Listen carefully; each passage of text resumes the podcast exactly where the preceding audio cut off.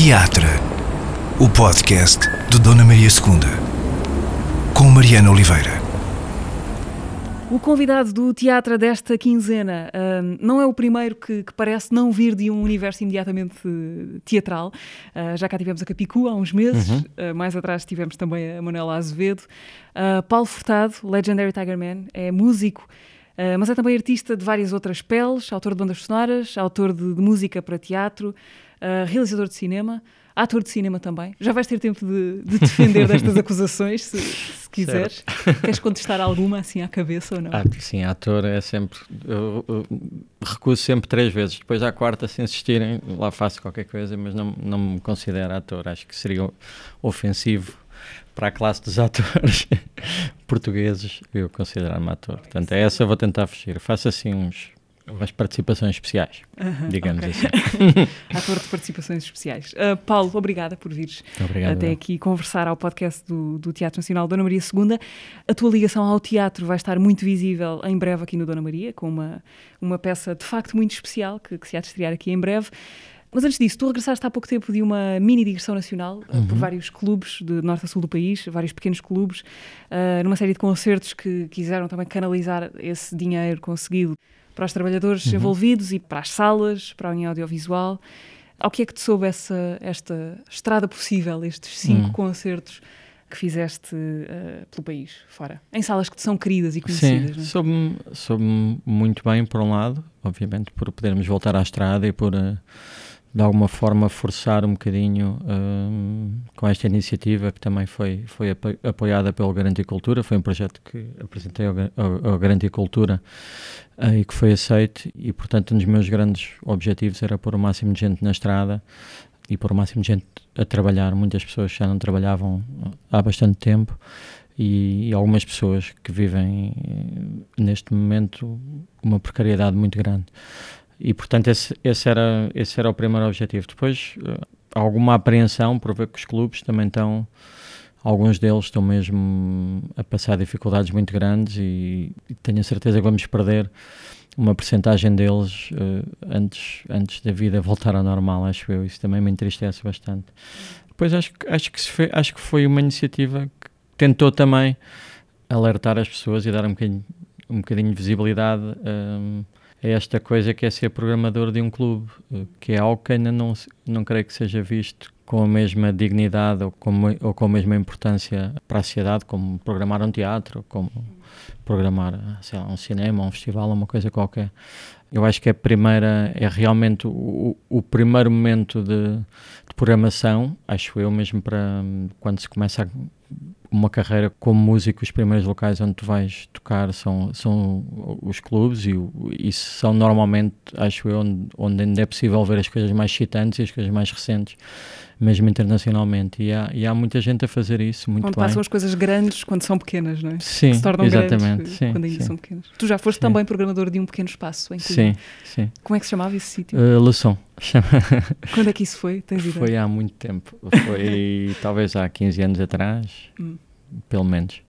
Eh, falavas, chamavas de iniciativa, mas foram concertos, não é? No fundo, agora há, há, isto, há um peso, não é? Há uma responsabilidade quando falamos disto que há pouco tempo era só uma festa, Sim. um conjunto de concertos.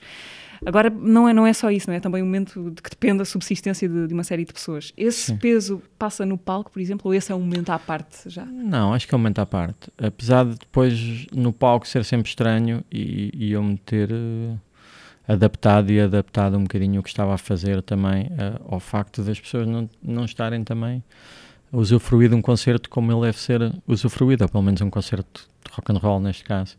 Acho que se calhar para outros géneros musicais é, é, possível, muita coisa não mudou, se calhar continua a haver essa coisa de, de comunhão perante uma coisa, se calhar até no cinema, mas eu acho que nos concertos, sei lá, nos concertos de hip hop e de rock, eu acho que há um, um outro tipo de celebração, a dança e, a, e há uma coisa de, de quase tribal de celebração conjunta que, que, neste momento não é possível. Então os concertos ficam sempre um bocadinho aquém para mim, não é? Não é, não é exatamente a experiência que estamos habituados a ter, mas é a experiência possível que podemos ter agora nós em palco Rock e que o sentado, público também é? pode ter, exatamente. Uh, tu, neste longo e penoso caminho para tanta gente e para tantos artistas da, da pandemia, tens tido um papel uh, ativo nisso. Há uns tempos tinhas, ofereceste uma guitarra tua para leilão. Uhum com o dinheiro dessa venda a reverter para a União Audiovisual. Uh, outros artistas também o fizeram, disponibilizando ob objetos seus uhum. uh, para, para, serem vendidos. Sabes para onde é que foi parar a tua Fender Telecaster? Uh, hum, ou não? Não, não sei. Perdeste-lhe o rastro? Perdi-lhe o rastro, sim. Quantas guitarras tens? Tens isso contabilizado ou não? Tenho 20 e qualquer coisa, não sei exatamente quantas. É, és, és uma pessoa de, de, objetos da música? gostas de ter isso por perto, as guitarras, os instrumentos? Com um propósito mais utilitário ou mais colecionista, mas hum. tens esse lado de proximidade material com os objetos.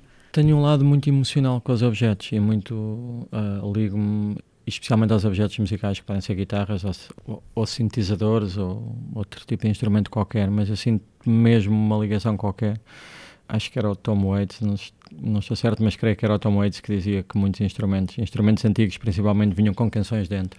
Eu sinto muito isso. assinados. Sim, eu sinto que há coisas que saem porque há um determinado instrumento que tem, sei lá, que o braço é meio estranho, ou que, ou que é muito bom, ou que é, acho, acho que há um, uma, uma relação diferente com cada guitarra, há uma relação diferente com cada sintetizador, com o tipo de som que fazem, com, isso leva-te em caminhos um bocadinho diferentes, às vezes instrumentos um bocadinho mais estranhos, que não são instrumentos usuais, também te levam para outros caminhos e portanto eu, eu, eu cada vez mais eh, tenho essa coisa de, de procurar mais e mais instrumentos estranhos que me levem a procurar outros caminhos e que me levem a, a, a, construir outro tipo de sonoridade também.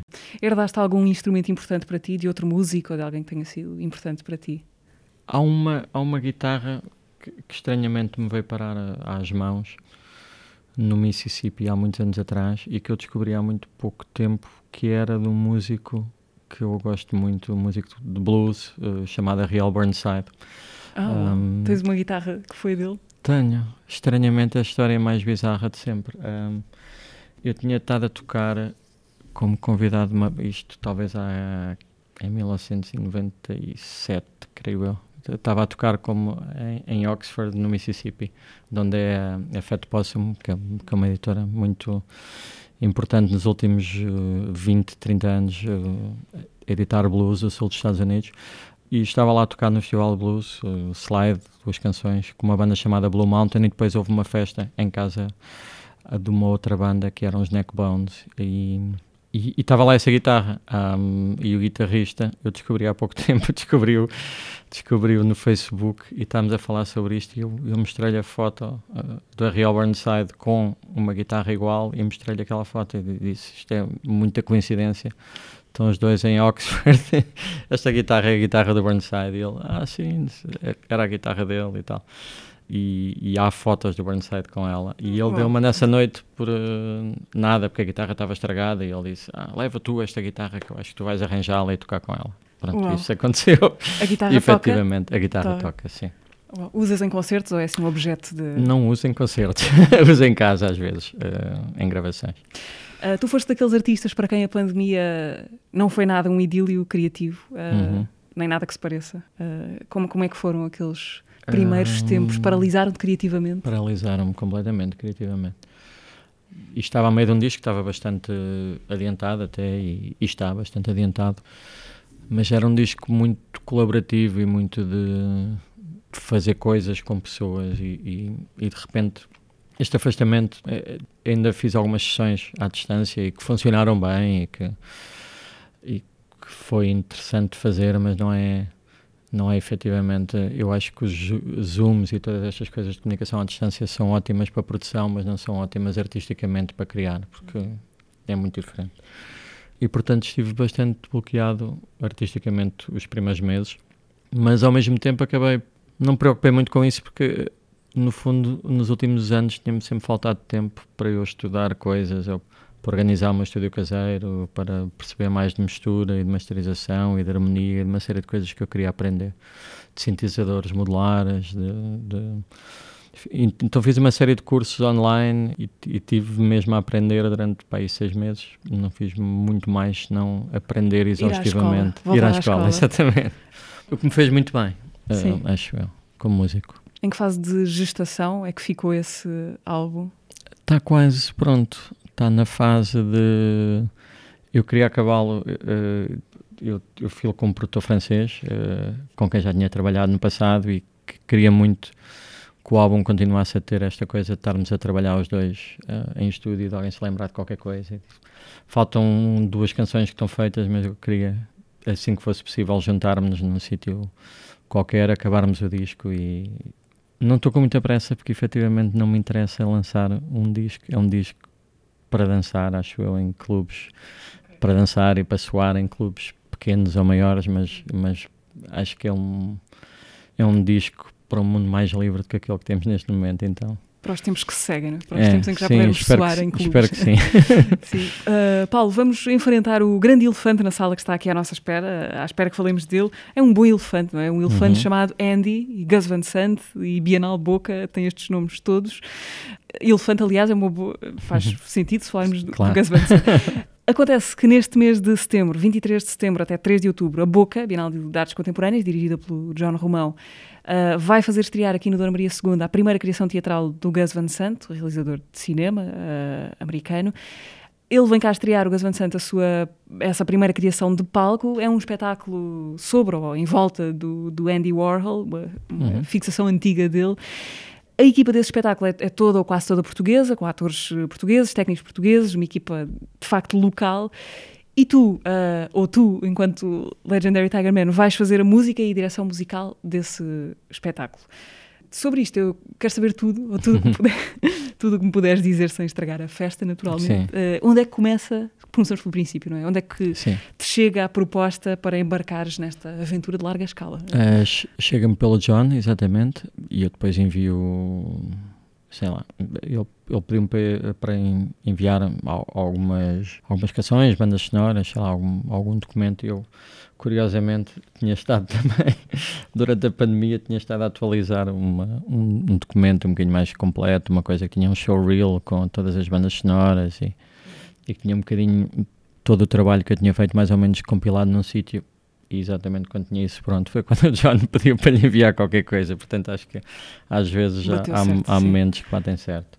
E creio que foi a primeira proposta que enviaram ao Gus para fazer a, a direção musical e o Gus respondeu, acho que bastante depressa, talvez um dia ou dois depois, a dizer que gostava e que devíamos avançar e, e foi mais ou menos assim bastante simples. Tinhas alguma relação com ele ou com o cinema dele, com a obra do Gus Van Sant? Sim, super fã, uh, mas não tinha, nunca tinha tido nenhum contacto com o Gus, mas era super fã.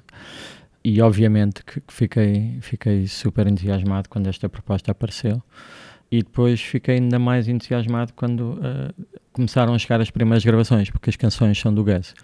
E chegam invariavelmente uh, à guitarra acústica em gravações de telemóvel com lindas, ele com ele a tocar e a cantar.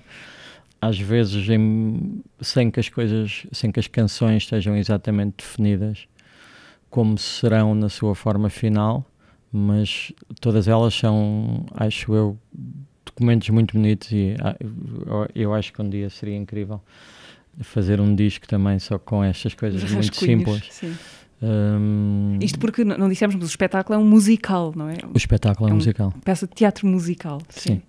Portanto, um, recebeste esse, essa matéria bruta? Sim, comecei a receber esta matéria bruta e comecei a devolver um bocadinho uh, as minhas ideias de arranjos e de como, como adaptar aquelas canções que chegavam tão, tão bonitas e tão puras para uma produção que depois é tem obviamente uma atmosfera diferente e, e, terá outras vozes naquelas canções e, e, terão que servir outros propósitos. E tem sido um processo muito muito interessante e muito trabalhoso também e muito exigente, mas que tem sido que tem sido incrível. Com muito toma lá dá cá, este recebes, envias uma ideia, recebes troco, tem sido assim? Sim, sim. A experiência que tenho tido até agora ao trabalhar com o Gus é, é muita vontade do Gus de experimentar e de ver coisas diferentes acontecer de maneiras diferentes. Isso ao início foi, foi um pouco difícil, pelo grau de exigência de que isso crescia, porque às vezes de um dia para o outro havia, havia a ideia de se fazer coisas completamente diferentes. E depois comecei comecei a perceber que era esse exatamente o mecanismo do gás e comecei também quase a, a surfar um bocadinho essa onda de experimentar coisas diferentes quase todos os dias. Um, e tem sido incrível. E estou muito feliz com o trabalho acho que vamos continuar a experimentar muitas coisas e vamos continuar a, a experimentar muitos caminhos antes de fechar uh, totalmente a banda sonora e as canções e toda, e toda a vibe, uh, um bocadinho de espetáculo. Mas é isso. Do que eu posso dizer neste momento é um, é um bocadinho. É um bocadinho isto. Já houve um período de ensaios cá, em uhum. Portugal, portanto, imagino Sim. que muita coisa tenha sido feita à distância, mas já houve um período de ensaios cá, como é que foi? Se foi a primeira Sim. vez que o conheceste pessoalmente, imagino? Foi, foi um verdadeiro apocalipse now. Para mim foi, foi Em que um parte do apocalipse um now?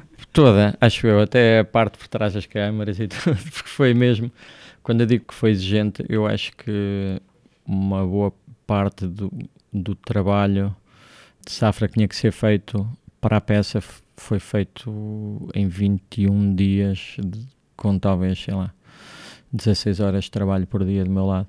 O que foi super fixe e super entusiasmante também, mas foi mais uma vez super exigente. Agora as coisas acho que estão a, estão a rolar a um, a um ritmo mais normal, mas, eh, mas naquele momento foi foi acho que muito importante para toda a gente e eu gosto, é uma das razões porque eu gosto talvez mais de fazer música para teatro do que para cinema é realmente a capacidade que tu tens de influenciar uma peça de teatro quando ela está a acontecer, se tu fores um tipo de compositor desse género que está, que está presente, não é? E eu gosto de estar presente. Ou seja, eu acho que de certa forma todas as coisas que se foram levando e todas as, as ideias de música que foram trabalhadas naquele momento acabaram por influenciar também muito a peça e, e, levar a peça numa, numa direção muito curiosa que eu acho que provavelmente poderia não, não ir se não, se não houvesse uma presença tão grande e constante da música. Tu vais estar em palco? Uh, eu não, não, vou estar em palco. Vais, mas vais tocar nas gravações? Uh, a música vai ser gravada? Há partes de música gravada, há partes de música tocadas ao vivo. -huh a peça depois vai ter uma circulação internacional, não vais ter de andar atrás dela ou vais também? Uh, vou viajar? andar um bocadinho atrás dela a ver se está tudo bem. Ok. Acompanhar os primeiros tempos. Sim, os primeiros tempos, uh, Roma e, e, Amsterdão, pelo menos mais talvez um ou dois, irei acompanhar. Portanto, esperamos por ele. Chama-se Andy, o espetáculo de Gus Van Sant, com a direção musical do Paulo Furtado uh, e uma equipa portuguesa. O espetáculo vai estrear-se aqui no Dona Maria a 23 de setembro, uh, no começo da terceira boca, a Bienal de Artes Contemporâneas. Este espetáculo não é a primeira coisa que fazes em teatro, uhum. uh, que fazes para teatro ou com o teatro. Aqui, aqui, no Dona Maria já tinhas feito alguma Sim, coisa? Sim, fiz o, fiz o Última Hora, uhum. no ano passado, e creio que foi isso. Tens trabalhado também com o Teatro Experimental do Porto, uhum. com o Gonçalo Amorim, uh, numa peça há não muito tempo uh, que pegava nas letras, usava como matéria as letras dos clássicos do, do rock. O que é que aprendemos com as letras do rock? Aprendemos muita coisa. Uh, esse é um projeto muito, muito, muito querido para mim. É muito curioso quando tu despes algumas canções da harmonia e da parte da música e da, e, e da melodia e tudo, e ficam somente as palavras. O modo como tu reages perante essas palavras e como, e como essas palavras ressoam dentro de ti são, é completamente diferente das canções. Um, especialmente quando as canções são, são em inglês, como era a maior parte destas canções. E não sendo a nossa primeira língua, uh, é sempre, a, a, relação também é sempre mais difícil. E, o, e aí o, o, primeiro, o primeiro grande desafio foi foi retirar a, a, música a essas canções e depois ir uh, como se fosse uma espécie de um puzzle encaixando algumas partes onde essa música volta a coisas que são tocadas quase como como versões uh, dos originais ditas em spoken word e depois há outras que são mais próximas e outras que são completamente reservadas para a palavra. Sei lá, eu olho para aquilo como, como uma espécie de uma ópera moderna descontextualizada, mas, mas que acho que teve, acho que teve um grande impacto para quem, para quem viu e para quem fez.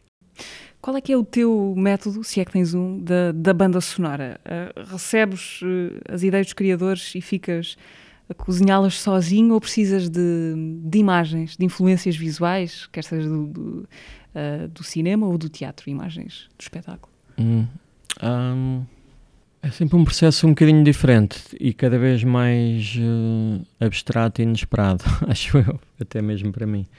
Eu cada vez mais acho que, sei lá, quando se faz música, quando se faz uma banda sonora, quando se faz um desenho numa folha de papel, quando se tira uma fotografia, está tudo completamente relacionado na minha cabeça cada vez mais. Não há, não há uma distinção sobre, sobre se aquilo é uma fotografia ou se aquilo é uma canção, se aquilo é um acorde. Isso começa, isso na minha cabeça hoje em dia está tudo um bocadinho uh, difundido e, e, e, difuso. Muitas vezes para uma banda sonora começa só quase com uma textura, com uma ideia qualquer de uma textura que nem sequer é, pode nem ser uh, propriamente uma nota, pode ser uma coisa quase uh, dissonante ou uma, ou uma, atmosfera qualquer e não, e não exatamente uh, tentar encontrar logo os acordes ou as notas. Ou, e tento sempre criar uma, uma sonoridade. Acho que sou aquele tipo de compositor que tenta não que seja imediatamente reconhecida a composição como sendo minha, mas que tente sempre que cada peça teatro e cada filme tenha um universo muito particular que seja reconhecido como parte daquela peça teatro ou daquele filme. E portanto o que me interessa mais é criar um, uma sonoridade qualquer que sirva à peça, que sirva ao realizador ou ao encenador. Okay. Um, isso é, existe um esquema mental completamente diferente do quando estás a fazer canções para ti, como Tiger Man? Sim, é completamente é diferente, completamente diferente. É muito menos pessoal para mim. Escrever canções é uma coisa sempre meia meio estranha, não é, não é, às vezes não é um processo muito agradável. Por exemplo, pode não ser propriamente agradável, enquanto fazer uma banda sonora para mim é sempre é sempre é sempre agradável procurar um som é sempre uma coisa agradável e, e reconfortante. E estar ao serviço de uma outra visão para mim é, é, mais confortável até acho que é a palavra é mais confortável do que estar no centro da atenção e ser parte sei lá. A mim agrada-me imenso e muitas vezes especialmente no teatro quando trabalho em teatro discuto sempre muito com a cenografia, com as luzes, com tento estar o mais próximo possível a todos os departamentos para tentarmos fazer um, um, um, trabalho que no fundo se funda depois um bocadinho nesta ideia de que tudo, tu, quando estás a ver uma cena acontecer, não estás a pensar nem na música, nem na luz, nem, nem na palavra, é tudo é tudo o que está a acontecer ao mesmo recebes tempo. O, recebes o todo, não é? Recebes de uma vez. Todo. Trabalhar em teatro acontece por acaso, a partir de convites que foram surgindo? Uh, era um interesse que tu tinhas? Como é que te foste aproximando deste outro palco que não o da música? Acho que não foi totalmente por acaso. a, primeira coisa que eu fiz foi também já há muito tempo. Foi com o Citaca, ainda quando eu morava em Coimbra. E foi uma peça chamada Oceanos Invisíveis. E foi, e foi a primeira vez que eu fiz música para teatro. E fiquei imediatamente apaixonado por esta coisa de, de repente, a música poder, de facto, levar o espetáculo em direções diferentes daquelas uh, que poderia levar-se se essa música não existisse e de de repente haver um som qualquer que ressoa nas pessoas e haver alguma coisa que um ator faz que me leva a pensar que eu posso fazer uma outra coisa e de repente o ensinador dizer qualquer coisa que me vai influenciar e ser esta coisa que está sempre a acontecer e que está, e que está em permanente mudança, que depois se torna um espetáculo, mas que vai funcionando com esta troca de, de bolas de departamento para departamento, pessoa para pessoa, e é, e é, e é uma coisa muito muito intensa e muito forte. Eu fiquei super apaixonado por isso desde, desde esse primeiro momento. E depois fui, fui também fazendo e, e, fui recebendo alguns convites e fui fazendo cada vez mais. E acho que as coisas foram acontecendo um bocadinho como, como aconteceram a fazer música para cinema, comecei a fazer mais curtas e depois a primeira longa e depois de repente começam a aparecer eh, projetos maiores e coisas maiores e, e depois acho que acho que é um processo mais ou menos uh... uma coisa gera outra coisa sim, e, é, por aí é adiante um o, aquele, o cérebro que custa é, é começar né? é. eras espectador de teatro ou és espectador de teatro ou, ou nem por isso? Um, sou sou espectador de teatro, cinema aliás acho que cada vez mais é, é acho que é muito importante ver e ver o máximo, ver, ver a arte também, ver, eh, ver tudo um bocadinho o que está a acontecer uh, contemporâneo, o que está a acontecer neste momento. Eu acho que é, é muito importante para qualquer artista de qualquer arte ser, ser, ser, ser alimentado pela, pela arte dos outros. Uh, acho que é uma coisa mesmo fundamental. O cinema, uh, temos estado a falar do teu lado como autor de bandas sonoras, mas és também, já foste também realizador. A, a tua curta-metragem de 2019, do que é 2019, o Amor Quântico, é, é o teu primeiro gesto cinematográfico, consideras? Está nesse lugar, sim. é o teu primeiro filme. Porque já tinhas feito outras coisas antes, não é? Sim, tinha feito outras coisas, sim, mas sempre um bocadinho, ou com outras pessoas, sim, e projetos coletivos, uh, mas sempre um bocadinho relacionados com, com a identidade legendária de Tiger Man e um bocadinho dentro desta deste universo musical e e o Amor Quântico acho que faz totalmente disso e é e para mim sim é a minha primeira curta fora fora de qualquer relação com algum projeto musical que, que, eu, que eu possa ter. Tens projetos de cinema engavetados ou em cima da mesa? Tenho estou a estou a escrever a segunda não sei se vou conseguir eh, ainda. Gostava muito de acabar este ano mas não sei se vou conseguir. Mas estou a escrever a, a segunda curta sim Podes dizer sobre o que é ou não queres? Um, acho que não quero. Okay. um, já, pelo menos. E agora chegamos à tal parte que tu negas veementemente, mas fizeste pai de Eusébio, do Eusébio, não foi? Sim, Num foi filme. o topo da carreira, claramente. Num filme chamado Ruth, do António Pinhão Botelho. Um, além de teres feito também a banda sonora para esse, para esse filme. Confirmo. E foi, foi obviamente era irrecusável, mas ainda recusei um bocadinho na realidade. E fiquei super feliz de fazer a banda sonora também desse filme, de criar uma sonoridade, alguns entre Maputo e Lisboa, que não existia exatamente. E deu-me imenso prazer, até porque nasci em Maputo, nunca tinha voltado. E os momentos que passei em Maputo e na Mafalala a, a gravar uma parte da banda sonora também com músicas locais foi um momento super, super incrível e mágico. Voltaste muito pequeno, portanto não tinhas memórias de Sim, não tinha memórias nenhumas, não. E a fotografia é um derivado do teu interesse pela imagem ou faz parte desse bolo total de interesses que te move também?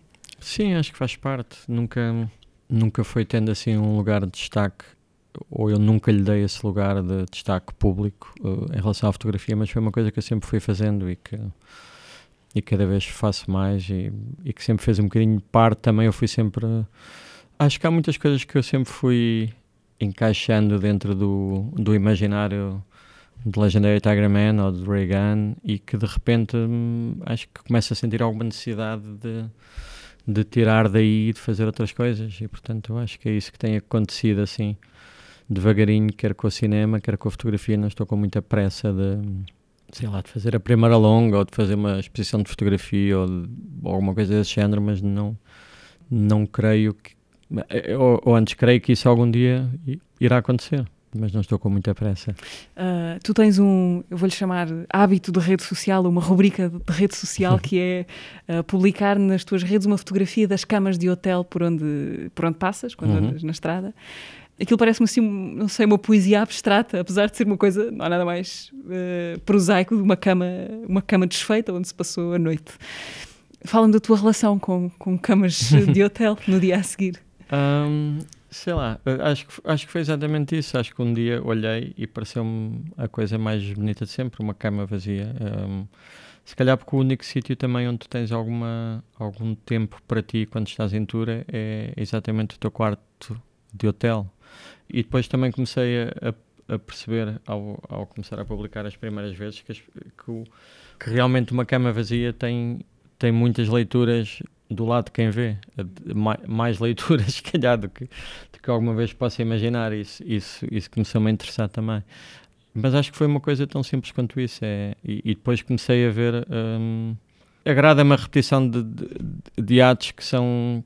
que parece que são exatamente a mesma coisa, mas não são exatamente a mesma coisa. E sim, vi um bocadinho essa, essa poesia do, do, do abandono ou do, ou, do, ou, ou da cama vazia como como algo que valia a pena desenvolver e, e também a minha relação com as redes sociais, eh, eu tendo a, a, a criar eh, coisas abstratas o suficiente e estranhas o suficiente para me relacionar, mas que tenham alguma, sei lá, que tenham alguma poesia de alguma maneira. Tens assim, medo da futilidade das redes sociais? Epá, sim, um bocadinho. Obviamente, eu acho que se não, se não fosse artista, possivelmente agora não teria redes sociais, acho eu mas sendo artista, hum, acho que é um bocadinho incontornável ter redes sociais. Mas também me dá algum gozo utilizar as redes sociais uh, de uma maneira, sei lá, todos os dias faço um story com, com ducha a correr e, hum. e com um ovo a, a, cozer ou com um ovo a ser estrelado e quando eu não estrelo um ovo as pessoas ficam indignadas porque não há um ovo E quando, e quando não há um chuveiro. Hábitos, né? Não, e é engraçado, as pessoas reagem de uma maneira que também é inteligente a isto e, e acho que percebem que é uma maneira um bocadinho diferente de comunicar, um bocadinho mais abstrata também, com menos palavras por vezes e mais e mais imagética e, e, e de rotina. Por exemplo, a cama diz onde, podes, diz onde estás, não é? Claro, estou aqui sim. a fazer este concerto, mas Claro. não, não é no monumento da cidade, é no, Claro. no teu sítio mais privado. Hum, por causa das, das camas, lembrei-me de perguntar se a estrada continua a entusiasmar-te. Uh, não estás cansado desse quê de nómada que a vida de, de músico e artista tem? Hum, sim e não. Por um lado, muitas vezes sim. Quando estou em anos em que faço, sei lá, 120 concertos e estou metade do ano fora, se calhar para o final e que sim, que é uma estupidez estar a fazer isto e porque é que eu faço isto. Hum, Agora, depois de estar pois, um ano sem tocar. Sim, esta é a altura errada para fazer esta Não, pergunta. mas, mas sim, mas sim. Sabes que eu acho, é, acho que não é por acaso também que. Não é por acaso que. Acho que nos últimos anos, nos últimos cinco anos seguramente, eh, ou talvez um bocadinho mais, começou-me a dar mesmo muito mais gosto fazer bandas sonoras, quer para teatro, quer para cinema. E, e de alguma maneira isso começou a acontecer mais também.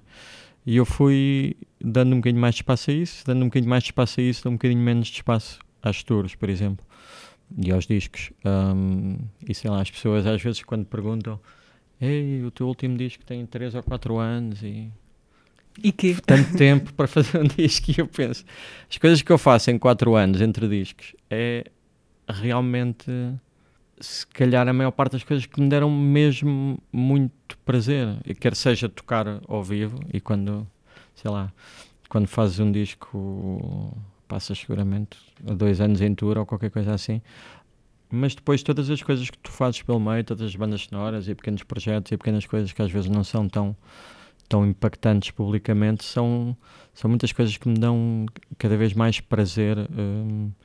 e outra coisa que cada vez me dá mais prazer é o é o primeiro momento da criação acho que foi uma coisa que fui aprendendo a, antes era uma coisa criar era quase um, um, um mecanismo para depois apresentar ao vivo ou para ou, ou para replicar ou para, ou para trabalhar mais tarde e, e, e acho que cada vez mais que me dá realmente prazer é o primeiro momento de criação, o primeiro momento em que uma coisa nasce, em que uma canção nasce, em que uma banda sonora de repente percebo como é que vai ser esta banda sonora, encontra a linguagem dela.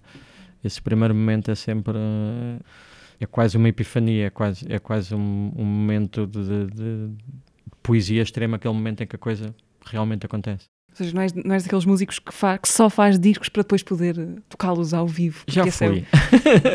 Já fui, agora acho que cada vez menos o sou. Voltando ali aos teus primeiros anos, portanto, vens de Moçambique muito, muito criança, bebê, vais logo para Coimbra, é lá que, para lá que vais com os teus pais?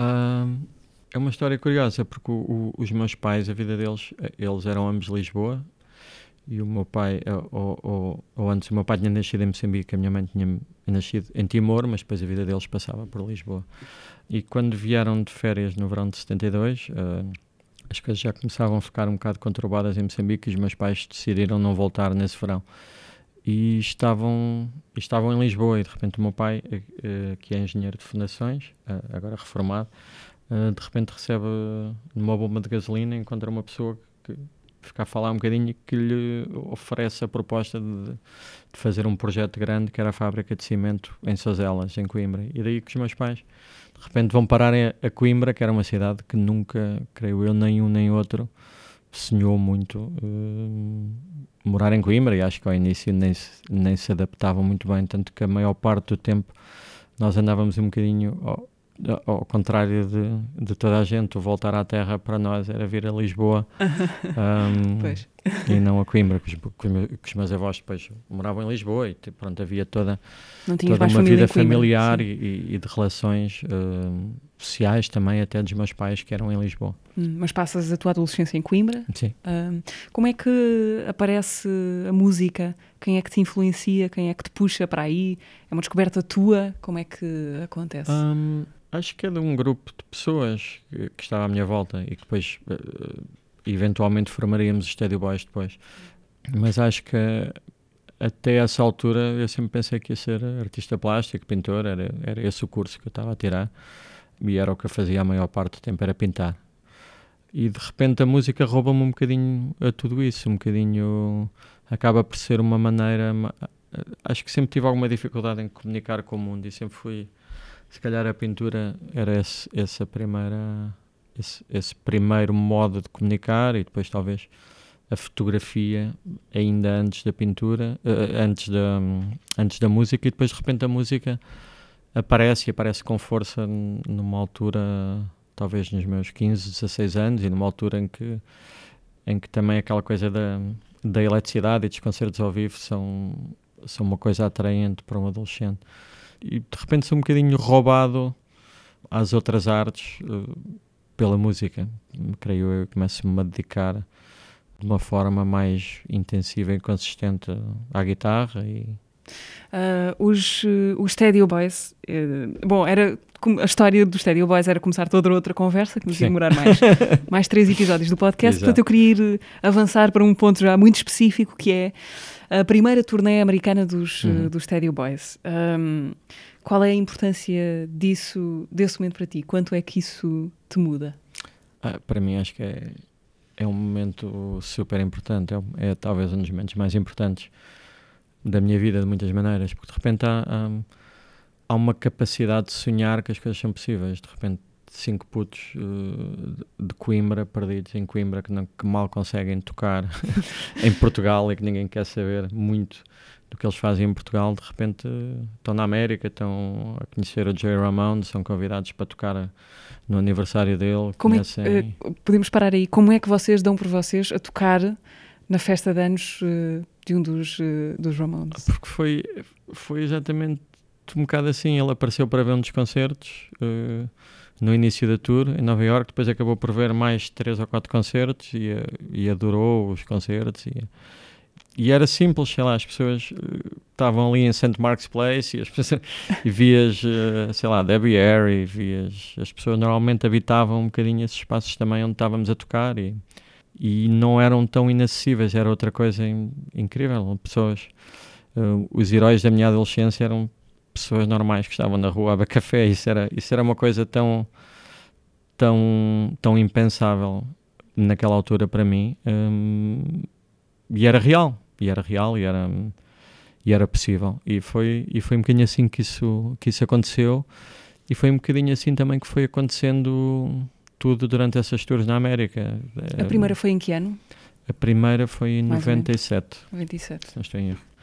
E, e, sim, no fundo, no fundo perceber que para mim a, a, a América tornou-se... Uh, já havia muita coisa que eu gostava à distância, um, mas de repente poder estar lá e poder contactar com, com músicos e artistas uh, norte-americanos e, e, poder aprender, aprender imenso como guitarrista e comecei-me a relacionar muito mais com, uma, com os temas que antes eram, eram um bocadinho. Eu, eu acho que até o estédio irem para a América nós, nós sonhávamos um bocadinho com o que eram as realidades que um dia eventualmente iríamos viver e vivemos. E eu acho que isso teve, teve um grande impacto depois na, na minha música e no, e no modo como também a minha, a minha carreira foi sempre acontecendo um bocadinho mais para fora do, do que propriamente pensando muito em Portugal. Nunca, acho, que desde, acho que desde o início nunca, nunca pensei que ia ser um, um artista português para Portugal. Sempre pensei que, que o que eu gostaria de fazer era, era, existir no mundo, poder ter uma carreira que pudesse, ter, pudesse acontecer no mundo. E, e, e isso também, naquela altura em, em, que, em que as coisas eram muito uh, primitivas, em que contactávamos com editoras enviando cartas e, e quando tivemos um fax, era uma loucura porque não tínhamos ficado duas semanas à espera de respostas e, e de repente com esses métodos arcaicos de fazer coisas consegue estar na América e fazer três turnés e ter uma editora e ter algum tipo de estrutura internacional. Isso deu-me também, acho eu, uma, uma lição de como fazer as coisas e como manter o espírito de, de do it yourself e de, de gerir um, de gerir um bocado tu, a tua própria carreira e que caminhos é que queres tomar. Portanto, foi mais fácil furar como banda em Nova York do que em Coimbra. Sim, estranhamente. Estranhamente, sim. Uhum.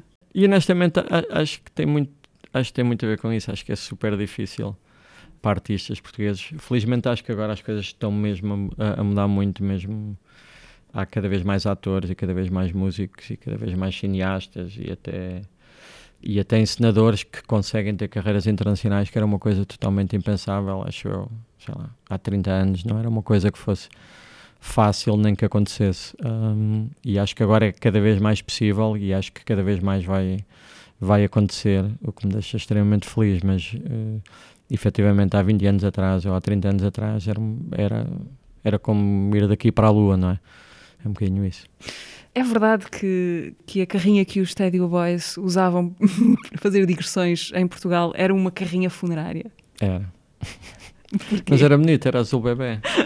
Não sei, tínhamos, uh, acho que foi, já não sei se foi ideia de, nós tínhamos duas espécies de managers na altura também muito, muito amadoras, qualquer coisa. Um era um, um Paulo Ventura, mas não é o Paulo Ventura meu manager, de, o que também é uma coisa bizarra, ter tido dois managers chamados Paulo, chamados Ventura. Paulo Ventura na minha vida. Sem relação. Sem relação absolutamente nenhuma, creio que nem se conhecem.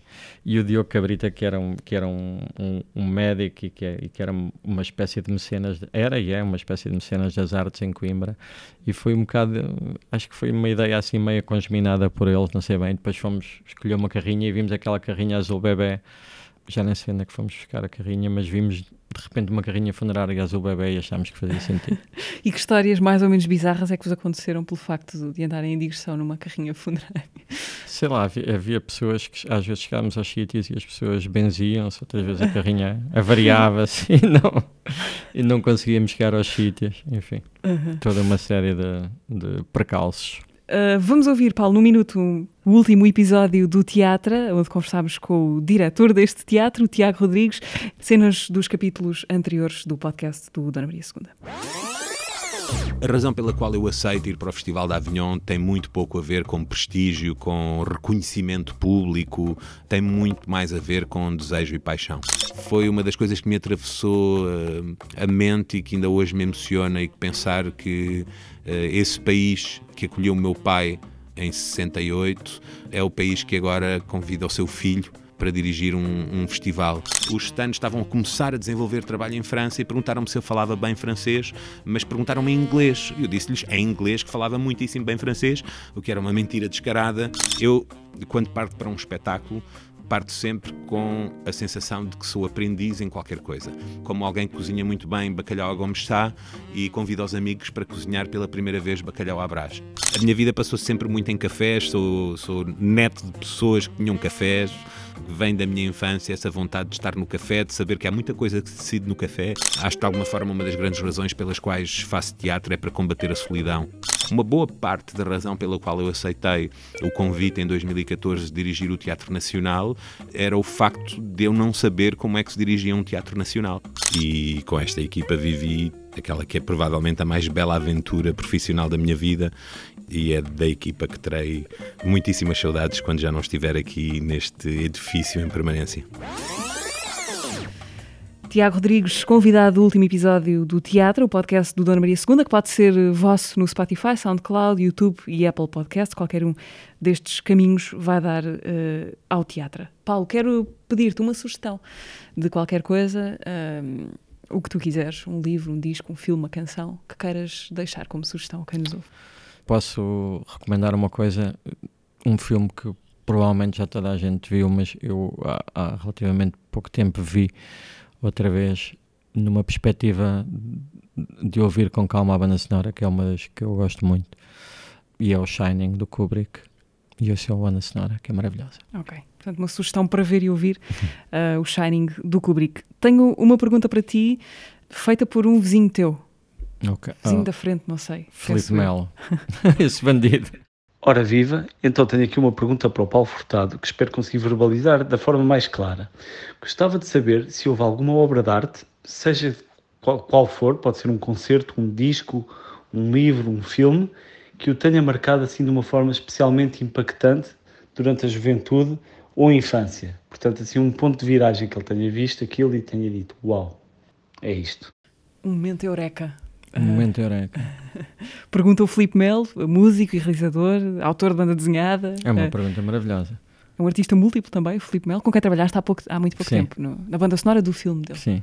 Que ganhou agora um prémio no Curtas Vila do Exatamente, ganhou o prémio do público, fiquei muito feliz. Sim, felizmente uh, vamos, vamos inventando uns pretextos para ir trabalhando um com o outro, assim nos pingos da chuva.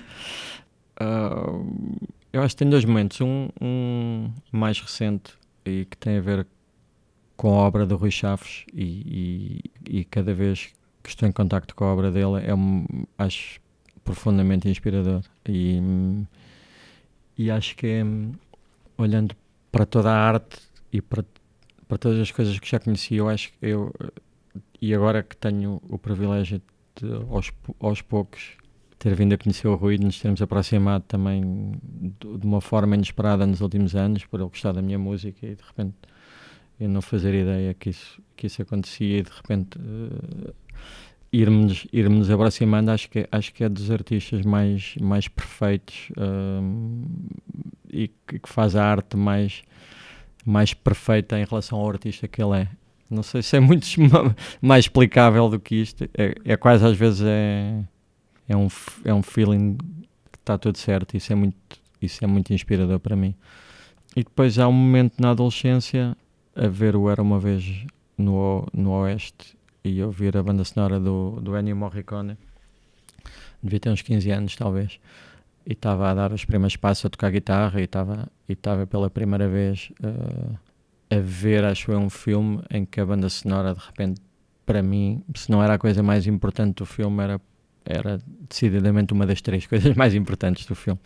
E no final do filme o que me ficou mais foi a banda sonora uh, e menos o filme. Eu acho que foi esse o momento em que eu pensei que um dia também gostaria de fazer música para cinema gostaria de fazer música para teatro. Acho que foi, acho que foi esse o primeiro momento em que pensei que ah, se calhar não é só rock and roll que eu gostava de fazer, também gostava de fazer outras coisas. Aí ficam as respostas para, para o Felipe Mel. São, vocês são vizinhança no sentido de, de pedir um raminho de salsa, se for preciso? Acho que isso nunca aconteceu. mas, mas pode vir a acontecer. Uhum. Paulo, se, se, não fosse o rock and roll, estarias na prisão? Em que medida é que isto ainda é verdade ou não? Eu acho que isso é sempre verdade. Eu acho que se não fosse o rock and roll a certo momento da minha vida, eu acho que nunca teria podido enquadrar na sociedade. Para ser totalmente honesto, acho que não havia mais nada que eu pudesse fazer que me permitisse ser aceito como um membro minimamente produtivo da sociedade se não fosse música naquele momento e trabalhar. E eu sempre trabalhei muito, até normalmente fico, fico bastante ofendido com aquela coisa do, com aquelas pessoas, ah, os músicos é que têm uma vida tranquila, sim. os artistas e tal, e eu, e eu cada vez mais cada vez mais trabalho, tenho um prazer imenso uh, a trabalhar, mas, mas, uh, mas acho acho que nessa primeira fase da minha vida, na adolescência, provavelmente não havia mais nada que fosse legal que me fosse plausível fazer. Talvez a pintura. Se as coisas tivessem ido noutra direção. Mas o rock and roll também não podia ter-te levado à prisão, por outro lado? Também podia. Nunca aconteceu? Uh, quase. Uh, sim, digamos que sim e, e uh, sim. Também me já me levou à prisão, na realidade. Queres contar a não, história? Não, não, mas Pronto. nada de muito sério também. Já agora esta frase, tu usaste essa frase ou, ou usas ainda na tua, nas tuas redes sociais, portanto, não, não fui eu que inventei agora. Paulo, muito obrigada por esta Obrigado, conversa. Eu. Paulo Furtado, Legendary Tiger Man, músico, artista dos seus palcos e dos palcos dos outros também. Esteve a conversar neste episódio do teatro. Lembro que a estreia do Andy, o espetáculo do Gus Van Sant com a direção musical do Paulo Furtado, estreia-se aqui no Teatro 23 de setembro. E lembro também que o teatro está disponível em algum destes sítios, Spotify, YouTube, SoundCloud e Apple Podcasts. Vemo-nos daqui a 15 dias. Obrigada, Paulo. Obrigado, eu.